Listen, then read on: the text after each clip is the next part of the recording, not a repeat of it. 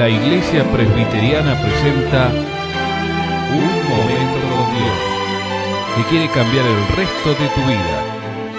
Con ustedes, su conductor, el reverendo Roberto Rodríguez Aliaga.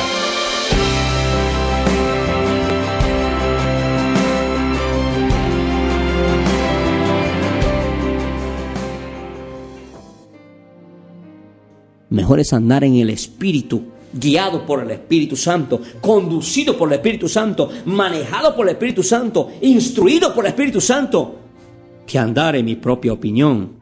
Por eso hay mucha gente que pierde dinero, plata, tiempo, vida, salud, porque no están siendo guiados ni dirigidos por la presencia misma del Cristo resucitado. Bendito sea su nombre, aleluya. Ahí está David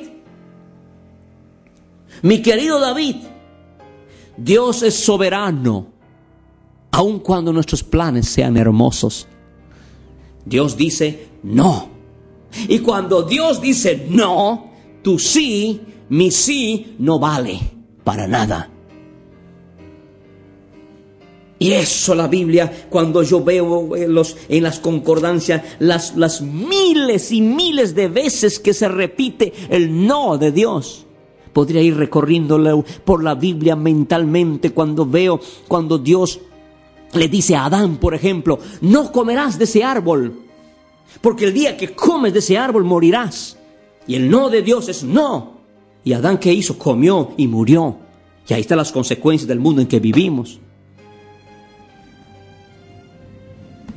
Cuando Dios le dice, le dice a Abraham, Abraham, no andes con el temor de miedo. Sé perfecto delante de mí, no tengas miedo, no dudes. Y Dios, y Dios le dijo, no. Y Abraham dijo, sí, me voy a Egipto, tuvo hambre y casi pierde a Sara, su mujer. Por temor, miedo a morir de hambre, había dudado de Dios. Cuando Dios le dice a Lot, a su mujer, y a sus hijos cuando salgan de Sodoma y Gomorra, no miren atrás, no. ¿Y qué pasó con la mujer de Lot? Que miró atrás y se quedó convertida en estatua de sal. Cuando Dios dice en su mandamiento en la palabra, no te harás dioses, imágenes, ni ninguna, y un ídolo, no las adorarás, no te postrarás ante ellas para que no venga sobre ti la maldición. Y el mundo dice, sí, y ahí está, mire la sociedad idólatra hoy en día. ¿Cómo? Díganme usted, ¿a qué, ¿a qué buen puerto nos lleva la idolatría? Póngame usted a un creyente de verdad en Cristo y póngame usted a un religioso idólatra acá. Dígame quién va mejor. La idolatría mata, destruye, corrompe, arruina. La idolatría es inmoral. Destruye naciones, pueblos enteros. Y así podemos ir toda la historia de la Biblia con el no de Dios. Y en el Nuevo Testamento, cuando el apóstol Pablo les habla y les, les, exhorta a las señoritas y a los jóvenes, no te cases con yugo desigual, con los incrédulos. Y hay señoritas que dicen, no, pero yo, yo le quiero, es un lindo hombre, es una linda chica. Dice, Dios dice, no. Y ahí están las consecuencias de aquellos que desobedecieron, que se casaron con hombres o con, sus, con mujeres que no eran de la misma fe en Jesucristo el Señor. El no de Dios es no. Cuando dicen no te emborraches, no adulteres, no forniques, no la idolatría, no mintas, no robes, su no es no.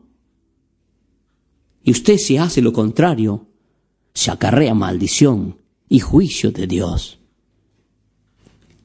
Dios es soberano, aun cuando nosotros pensamos que lo que queremos hacer es hermoso. Ahora, ¿por qué le dice Dios, Dios a David? No. ¿Sabe por qué, mi amigo?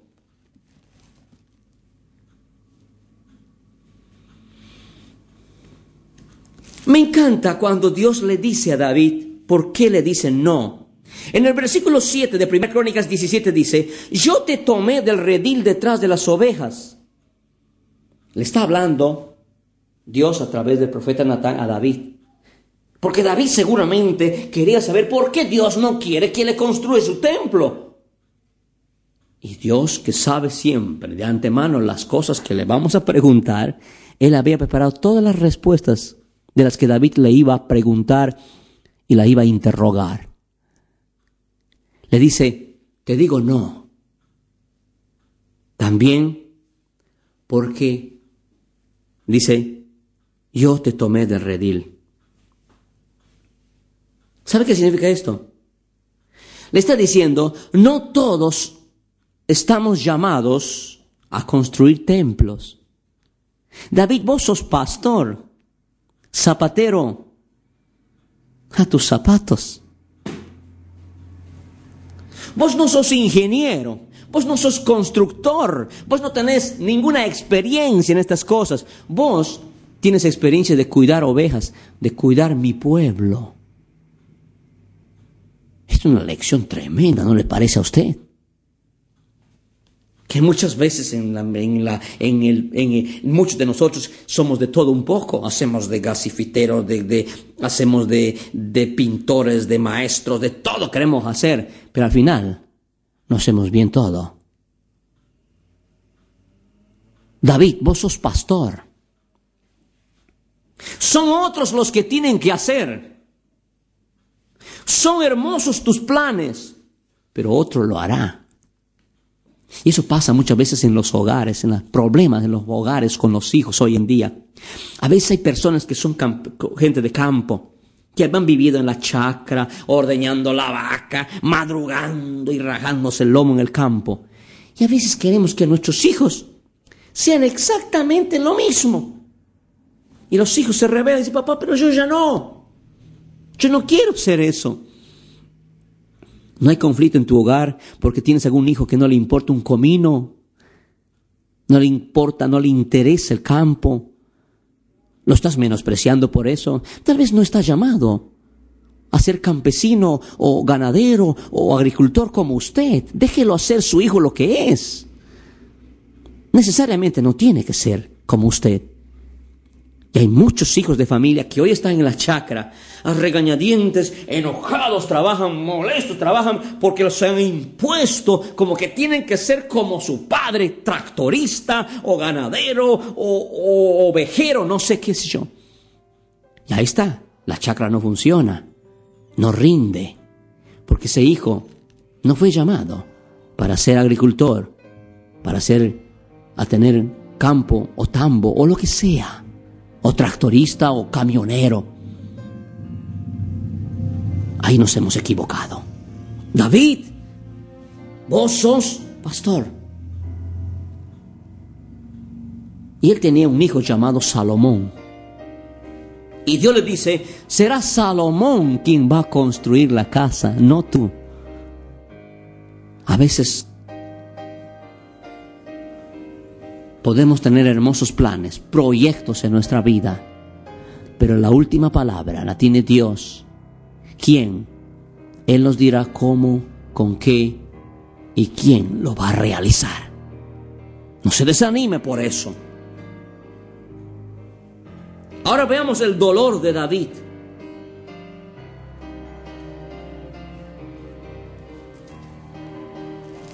Dice la palabra de Dios en el paralelismo en, el libro de Samuel, en el capítulo 7, verso 8, dice, Ahora pues dirás así a mi siervo David, así ha dicho Jehová de los ejércitos, yo te tomé del redil de detrás de las ovejas para que fueses príncipe sobre mi pueblo, no sé, para que seas príncipe de mi pueblo, no constructor, no arquitecto ni ingeniero, sino príncipe, pastor del rebaño.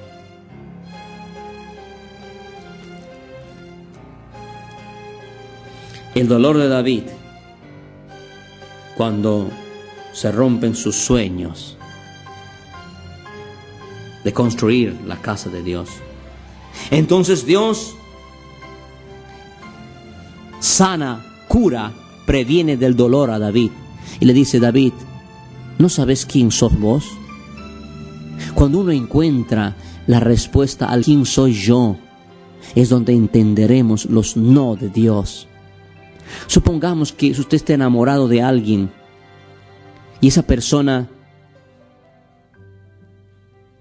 es creyente en Cristo Jesús y usted no, y si él o ella le dice no a usted, usted no va a entender si no comprende quién es usted primero.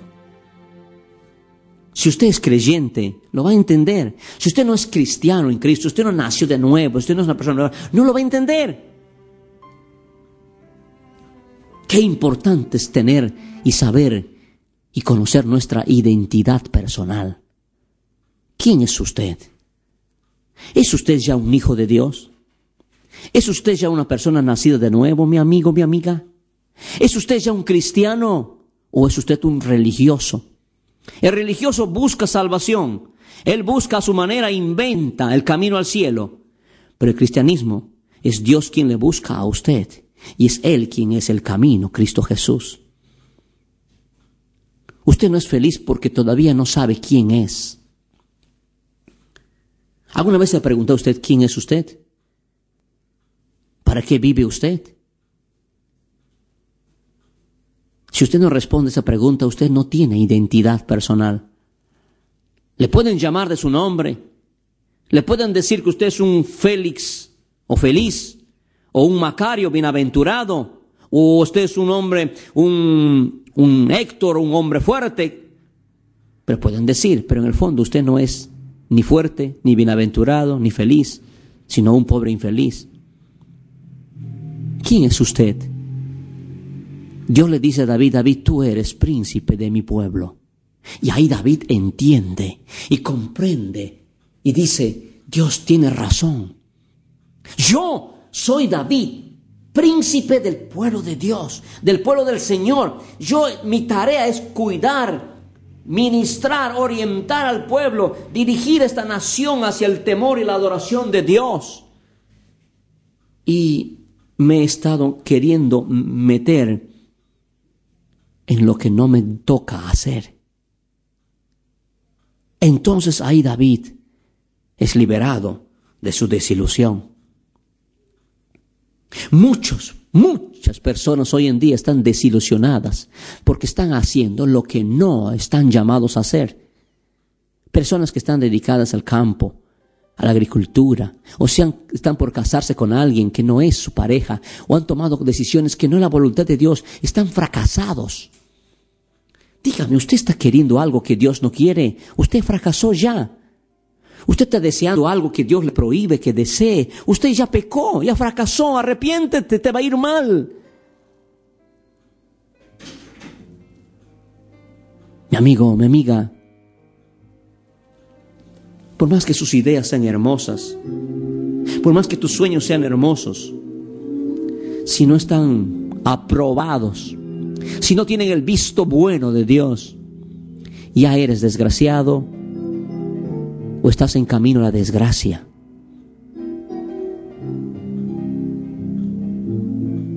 Asegúrese de que lo que usted quiere, de, lo de que lo que usted desea, es la voluntad de Dios. Asegúrese que lo que usted está deseando tenga la aprobación de Dios. Porque si no es así, usted ya ha fracasado. Usted está camino a la ruina, mi amigo, mi amiga. Por más sabia que a usted le parezca la idea o su opinión, usted está en camino a la desgracia, a la ruina y al caos. Seamos inteligentes y vengamos, vengamos a Cristo, vengamos al Señor y dígale, Señor, muchas veces he fracasado en la vida, me siento derrotada y fracasada, estoy deseando lo que tú no quieres. No tengo paz. Perdido estoy en este camino oscuridad y dudas, sombra es mi camino. Señor Jesús, yo vengo a ti. Te acepto como mi Salvador, mi Señor, y quiero que seas la luz de mi vida, para que encamines, me ilumines mis sendas, mi camino, para no tropezar, para no fracasar. Señor, quiero someter mi vida, entregarte mi vida, mis planes, ponerlas en tus manos, que se haga tu voluntad y no la mía, Señor. Te lo pido de corazón. Y quiero aceptar que tu no me conviene.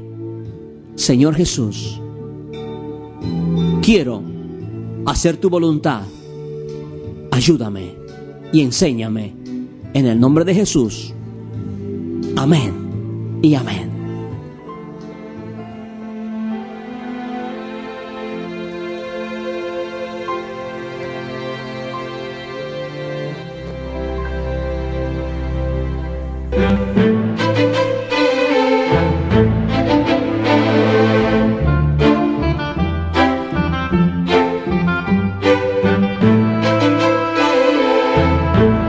Esto ha sido Un Momento Dios, presentado por la Iglesia Presbiteriana. Y te invitamos a sintonizarnos mañana en este mismo horario.